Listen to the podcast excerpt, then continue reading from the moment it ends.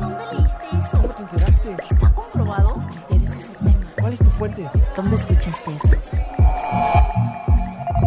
Historias para mentes curiosas.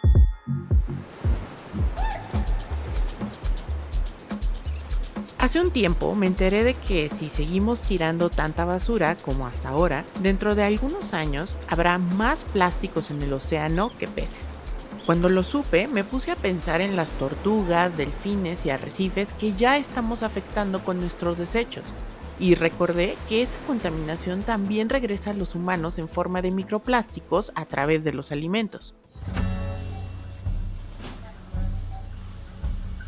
Por eso decidí que haría lo que estuviera en mis manos para reducir el problema, pero al final es una misión muy frustrante. En serio, cada que voy al súper vivo el mismo cuento de terror. Aunque llevo mi bolsa reusable, casi todo lo que tengo que comprar viene empaquetado, envuelto, sellado, envasado o atado con algún plástico francamente inútil. Hasta las bolsitas de té están hechas con materiales como polipropileno y nylon, que no son otra cosa que plásticos. Termino sintiéndome en un laberinto sin salida porque la mayor parte de mi compra consiste en productos de primera necesidad. Ya sabes, la comida de mis perros o mis propios víveres, y no puedo adquirirlos sin el dichoso plástico. ¿Acaso existirá una opción que no sea resignarme al consumo forzado de este material? Yo soy Mariana León, soy editora de contenidos en Tech Science, la plataforma que comunica la ciencia que hacemos en el Tech de Monterrey, y me da mucho gusto que me acompañes en un nuevo episodio del podcast Historias para Mentes Curiosas. Hoy vamos a llegar hasta la raíz del problema de la contaminación por plásticos. Analizaremos cómo frenarla de una vez por todas y conoceremos los materiales alternativos en los que están trabajando los científicos para ganar tiempo frente a esta crisis. Quédate conmigo a descubrir de qué manera las personas de a pie, como tú y yo, podemos ayudar.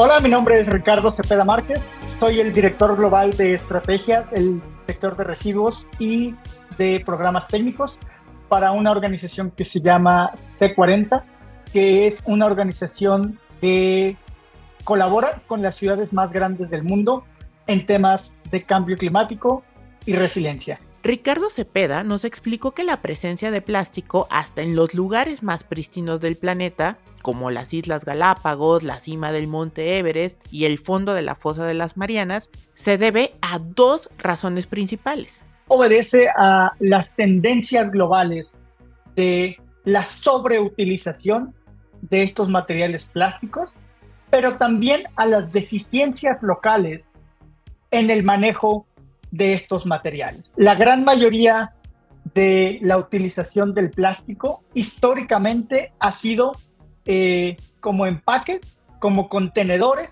y especialmente como en utensilios de un solo uso. Hemos usado alrededor de 10 mil millones de toneladas de plástico, aproximadamente el 70% se usó una sola vez. Sorprendente, ¿verdad? Te voy a compartir otro dato asombroso. En 1950, cuando la humanidad se estaba recuperando de la Segunda Guerra Mundial y el boom del plástico apenas iniciaba, se produjeron 0.6 kilos de este material por persona. De entonces a la fecha, la población se multiplicó 3.2 veces. Lo lógico sería que el consumo de plástico hubiera crecido en esa misma proporción, ¿no crees? La realidad es que creció 89.6 veces. O sea que en la actualidad se producen al año 53.75 kilogramos de plástico per cápita. ¿De veras necesitamos tanto? La mayoría de los materiales plásticos terminan en la basura. Y esto se complica cuando los gobiernos locales, que en su mayoría tienen la responsabilidad de gestionar los residuos que generamos como sociedad, no tienen estas capacidades. Lo que ocasiona que estos empaques se salgan del sistema, complicando aún más el impacto ambiental que tienen. Un reporte de 2022, apoyado por el Banco Mundial, estimó que 8 de cada 10 plásticos que llegan a los mares provienen del mal funcionamiento de los sistemas municipales que se encargan del manejo de la basura. En todo su ciclo de vida tienen complicaciones que de una u otra forma están afectando eh, el medio ambiente y, los ecosistemas en los que nos desarrollamos. Examinemos el caso de una simple bolsa de plástico en la que nos entregan, por ejemplo, un cuarto de cacahuates. De acuerdo con la Universidad de Colorado Boulder, en promedio su utilidad es de solo 12 minutos, pero en el medio ambiente puede permanecer cientos de años y una clara muestra de sus posibles impactos fue revelada en 2023 por la organización Tier Fund y el servicio de consultoría ambiental Resource Futures.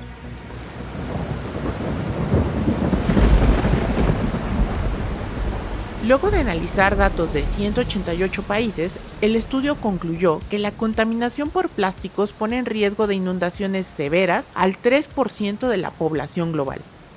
Quizás suene poco eso del 3%, pero equivale a la suma de habitantes de Reino Unido, Francia y Alemania, es decir, 218 millones de personas, principalmente niños, personas adultas mayores y gente con discapacidad. Cuando la basura no se recolecta, termina bloqueando nuestros drenajes. Y este es un tema particularmente crítico con los plásticos de empaques que son hechos de materiales ligeros. Flotan en las vías de descarga de agua, en los ríos, y se acumulan hasta provocar inundaciones. Y este es un tema que se llama, eh, que tiene un impacto directo en la adaptabilidad de las ciudades, porque hoy en día uno de los impactos del cambio climático es que las ciudades experimentan eventos extremos cada vez más frecuentes. Ante este tipo de amenazas, no es de extrañar que muchos pobladores, sobre todo en países de bajos y medianos ingresos, opten por quemar la basura en sitios a pie de carretera, en las barrancas o en sus patios traseros. Quemar plásticos al aire libre es una de las peores alternativas de manejo para los plásticos, puesto que el producto de la combustión de plástico al aire libre tiene implicaciones muy severas en la salud por la creación de sustancias que se llaman dioxinas y furanos, que son seriamente cancerígenas. Pero también tienen una implicación directa en la calidad del aire de las comunidades cercanas que de por sí ya están expuestas a, malas condiciones de vida, porque eh, son las que reciben los peores servicios de recolección. ¿no? Este también es un tema no solo de resiliencia, sino de inclusividad y justicia social.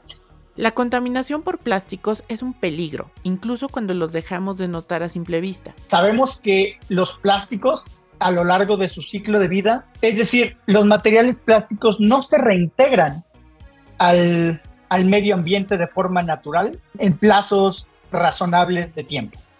Lo que sucede con los plásticos es que se descomponen mecánicamente, es decir, cada vez se, se forman partículas más pequeñas que eventualmente se fugan a los ecosistemas naturales. Esos fragmentos a los que se refiere Ricardo Cepeda son los famosos microplásticos, que preocupan a médicos y veterinarios. Ya no hay especie en el planeta que no tenga microplásticos, incluso nosotros ya tenemos eh, una cantidad considerable de microplásticos en nuestro corriente sanguíneo, en nuestro cuerpo general. Y no tenemos todavía un conocimiento completo de las consecuencias que esta ingesta de plásticos va a tener en nuestra salud a mediano y largo plazo, por lo que es un problema muy urgente que involucra a todos los sectores de la sociedad, tanto los productores como los consumidores y los gobiernos. En un episodio previo te contamos cuánto miden los microplásticos, cuáles son las vías por las que entran a los tejidos humanos y qué están haciendo los investigadores para contrarrestarlos. Te recomiendo que lo escuches. Es el número 62 y se titula La crisis del plástico. ¿Tiene solución? Creo que el principal detonante de atención colectiva global hacia la problemática de los materiales plásticos fue este tema de la contaminación marina. El mundo entero se movilizó sorprendentemente rápido para tratar de identificar soluciones a este problema de la proliferación de plásticos. Y parte de las respuestas ha sido exhibir el uso superfluo de empaques plásticos. Esta tendencia incluso ha dado lugar a un nuevo fenómeno llamado plastic shaming. Quizás te ha pasado. Llegas al café de la esquina y cuando ordenas tu bebida te das cuenta de que olvidaste tu termo en casa. Entonces te lo dan en un vaso desechable, pero sientes una culpa enorme. O tal vez en un restaurante has alcanzado a escuchar que alguien pide un popote y de inmediato piensas que esa persona está cometiendo un error y que debería hacer un mayor esfuerzo por ayudar al planeta. Ese es el plastic shaming.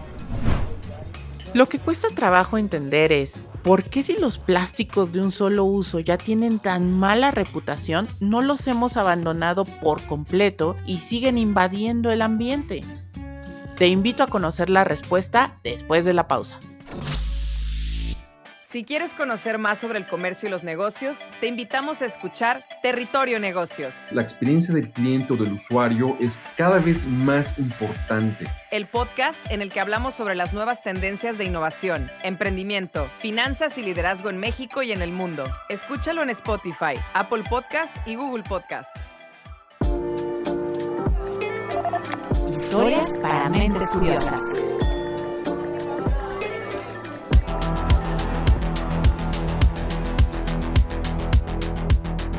Estamos de vuelta en Historias para Mentes Curiosas, el podcast de Tech Science.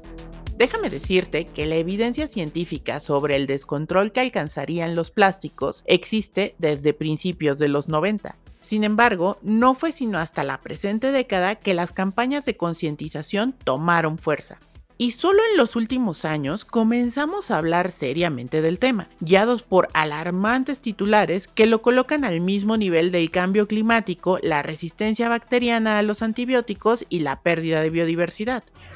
El Fondo Mundial para la Naturaleza ha lanzado una petición instando a los países a aceptar un tratado legalmente vinculante para detener la contaminación plástica. El presidente francés Emmanuel Macron advirtió que era una bomba de relojería. La pollution plastique, c'est donc une bombe à retardement. Tenemos que elevar hacia la opinión pública eh, el repensar cómo estamos viviendo, cuáles son nuestros patrones de consumo. La actitud antiplástico alrededor del mundo desató otra moda, la de los empaques que mediante las más diversas estrategias de marketing dicen ser 100% reciclables, ecológicos, compostables o biodegradables. La cruda realidad es que no hay una definición estándar de qué significan esos calificativos y a menudo se usan indistintamente con falsos argumentos.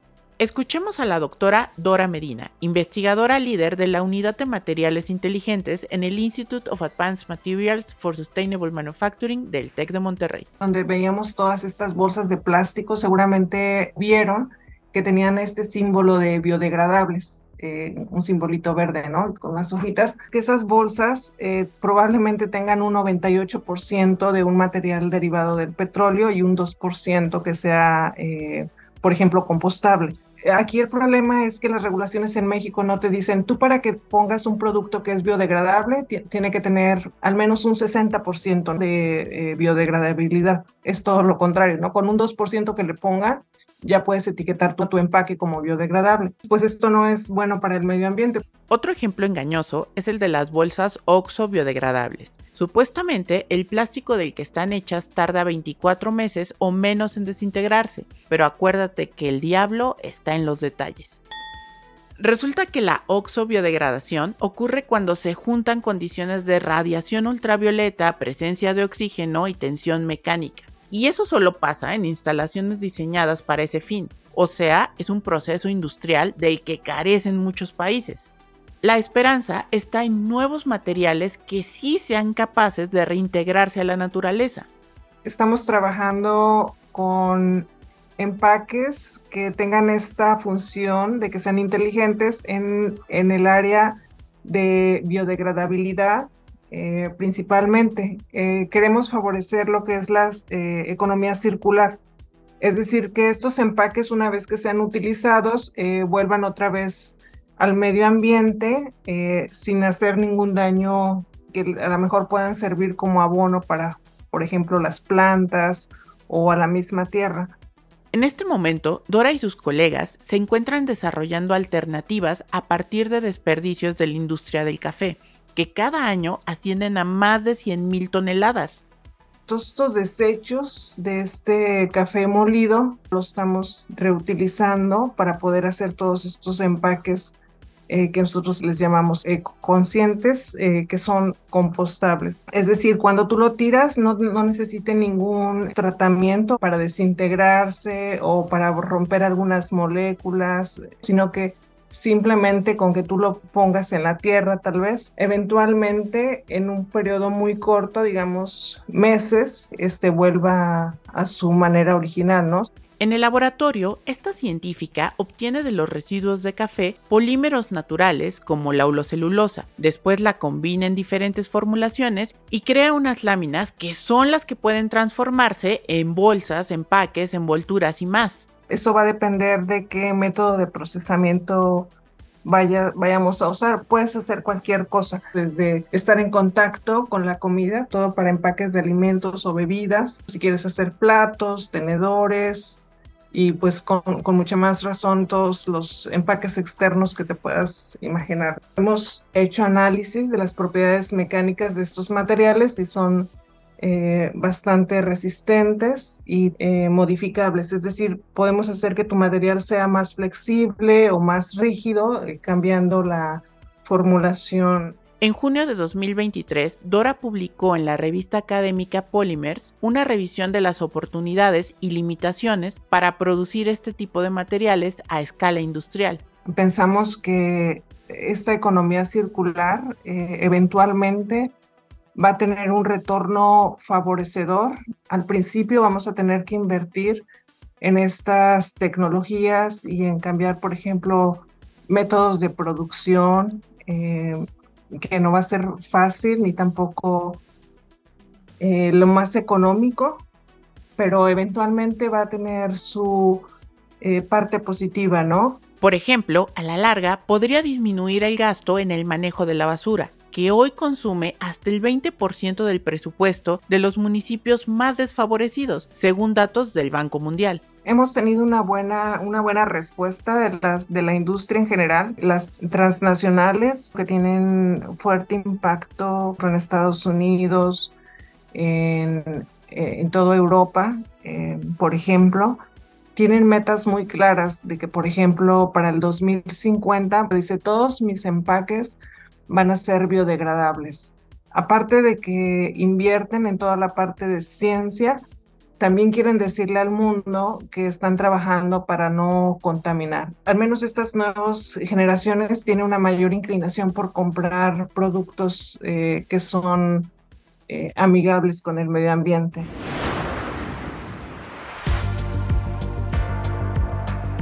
Los materiales biodegradables también son una promesa en el área de la conservación de alimentos. Fíjate que la industria de los plásticos derivados del petróleo siempre insiste en que, de no ser por sus empaques, una gran cantidad de productos no llegarían hasta nuestros hogares o lo harían en muy malas condiciones. Habla Mari Carmen Íñiguez. Se ha estimado que hasta alrededor de 1.3 billones de toneladas se desperdician cada año de alimentos. Las pérdidas pueden alcanzar hasta el 50% de la producción. Incluso en las cadenas de suministro más sofisticadas, las pérdidas pueden oscilar entre el 20 o 30% en frutos y, y vegetales. Mari Carmen es investigadora postdoctoral en el Institute of Advanced Materials for Sustainable Manufacturing del TEC de Monterrey. En 2023 ganó la beca L'Oreal UNESCO Academia Mexicana de Ciencias que premia a científicas jóvenes para que continúen estudios innovadores.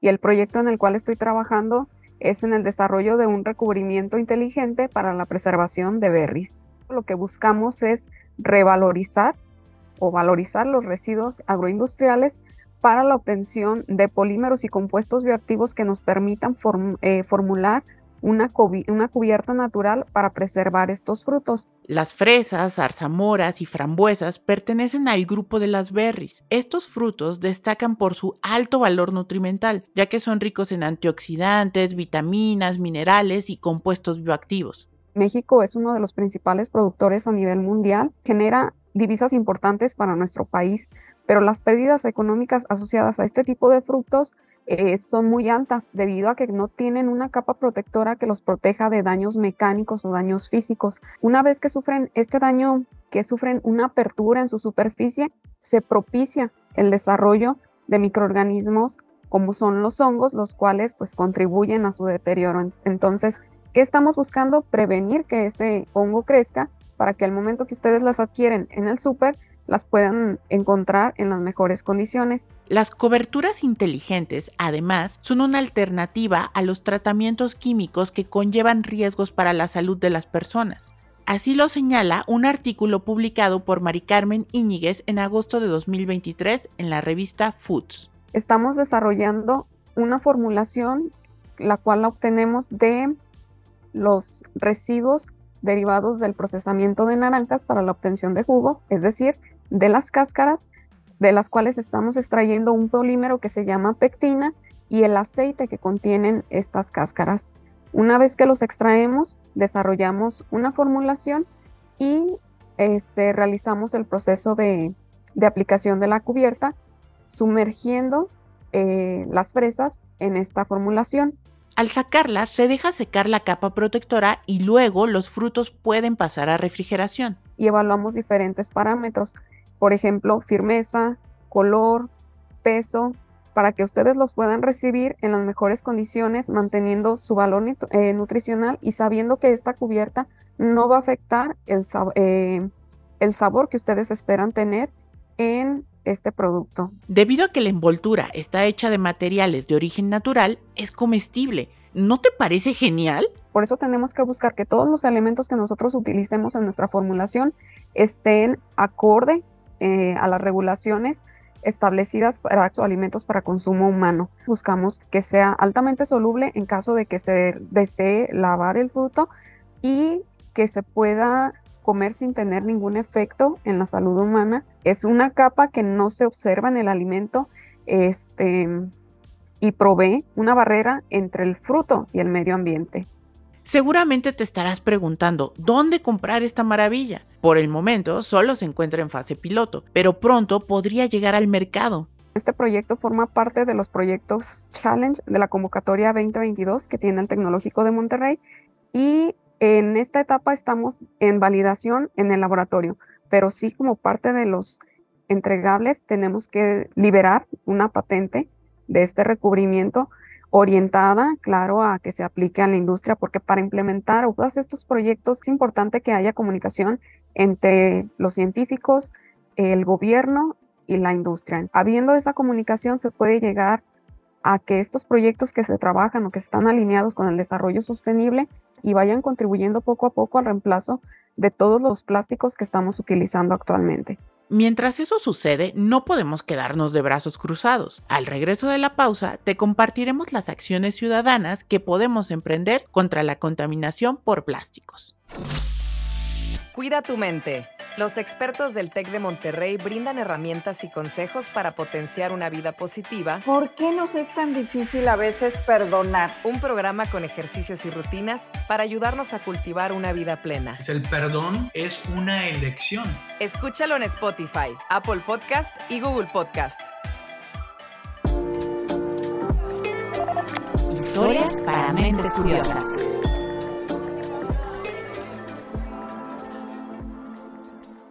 Nos acercamos al cierre de este episodio de Historias para Mentes Curiosas y queremos dedicar los últimos minutos a una reflexión sobre qué tanto podemos hacer las personas de a pie frente a un problema que ha rebasado al mundo entero. Esto nos comentó Ricardo Cepeda. La concientización, por supuesto que es importante. Por supuesto que como consumidores debemos intentar hacer selecciones más responsables en nuestro consumo. Sin embargo, la inmensa mayoría de la responsabilidad está en la producción indiscriminada de utensilios que no tienen un mecanismo de recuperación, de tratamiento o de reciclaje, simplemente porque el mercado no los está absorbiendo. Lo que sí está en nuestras manos es mantenernos informados. Tú muy bien, porque ya lo haces a través de este podcast y puedes estar al tanto de paradojas como la del reciclaje. Muchos de los empaques están hechos de polímeros ligeros con poco valor de reciclaje y con una alta susceptibilidad para fugarse del sistema de manejo de residuos. Menos del 6% de todo el plástico que hemos usado a lo largo de la historia ha sido reciclado, por lo menos una vez. Y es menos del 2% el que ha tenido más de un reciclaje. Es decir, aproximadamente el 98% del plástico de un solo uso ha terminado en la basura o en los ecosistemas. Por lo cual, defender esta proliferación del plástico porque es reciclable es una tremenda mentira. Además, los gobiernos tienen la responsabilidad de cumplir con sus obligaciones y de que esas cifras vayan cambiando. Los mecanismos que tenemos como sociedad principalmente tienen que ser a través de la regulación. Es importante que como ciudadanos tratemos de estar mejores informados sobre los mecanismos de regulación y exigirlos a, nuestros gobiernos locales y a nuestros gobiernos regionales y nacionales para aumentar la ambición y el alcance de estas regulaciones que son necesarias y que por una u otra razón no están ocurriendo. Afortunadamente se comienza a ver la luz al final del túnel, aunque sea un poquito. Esto concluye Dora Medina. En marzo hubo una reunión eh, de las Naciones Unidas, toda la Asamblea de Ambiental, y establecieron que, por ejemplo, para el 2024, pues ya querían que todos los materiales fueran sustentables. Eh, esto eh, va a dar como consecuencia nuevas regulaciones que ahora van a decir, estos tú los puedes sacar al, mercado si tienen un porcentaje específico que sea sustentable. No va a ser la mejor opción la que sea la más barata, sino la que sea más amigable con el medio ambiente. La esperanza es lo último que muere y tarde o temprano el cambio tiene que llegar. ¿O tú qué piensas?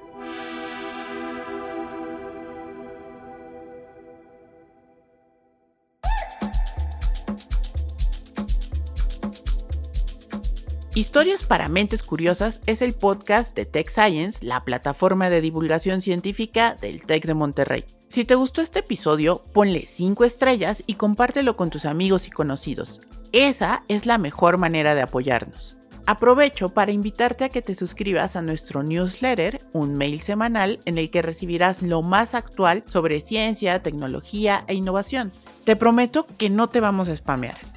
La entrega de hoy fue posible gracias a la participación de las especialistas del TEC de Monterrey, Dora Medina y Mari Carmen Iñiguez. También estuvo con nosotros Ricardo Cepeda de la organización C40. Mi compañero Asael Villanueva realizó las entrevistas, Carmina de la Luz es la autora del guion, Karina Rodríguez fue nuestra editora y Orlando Olivero se encargó de la producción y dirección de voz. Se despide de ti Mariana León, muchas gracias por haberme acompañado y nos escuchamos muy pronto.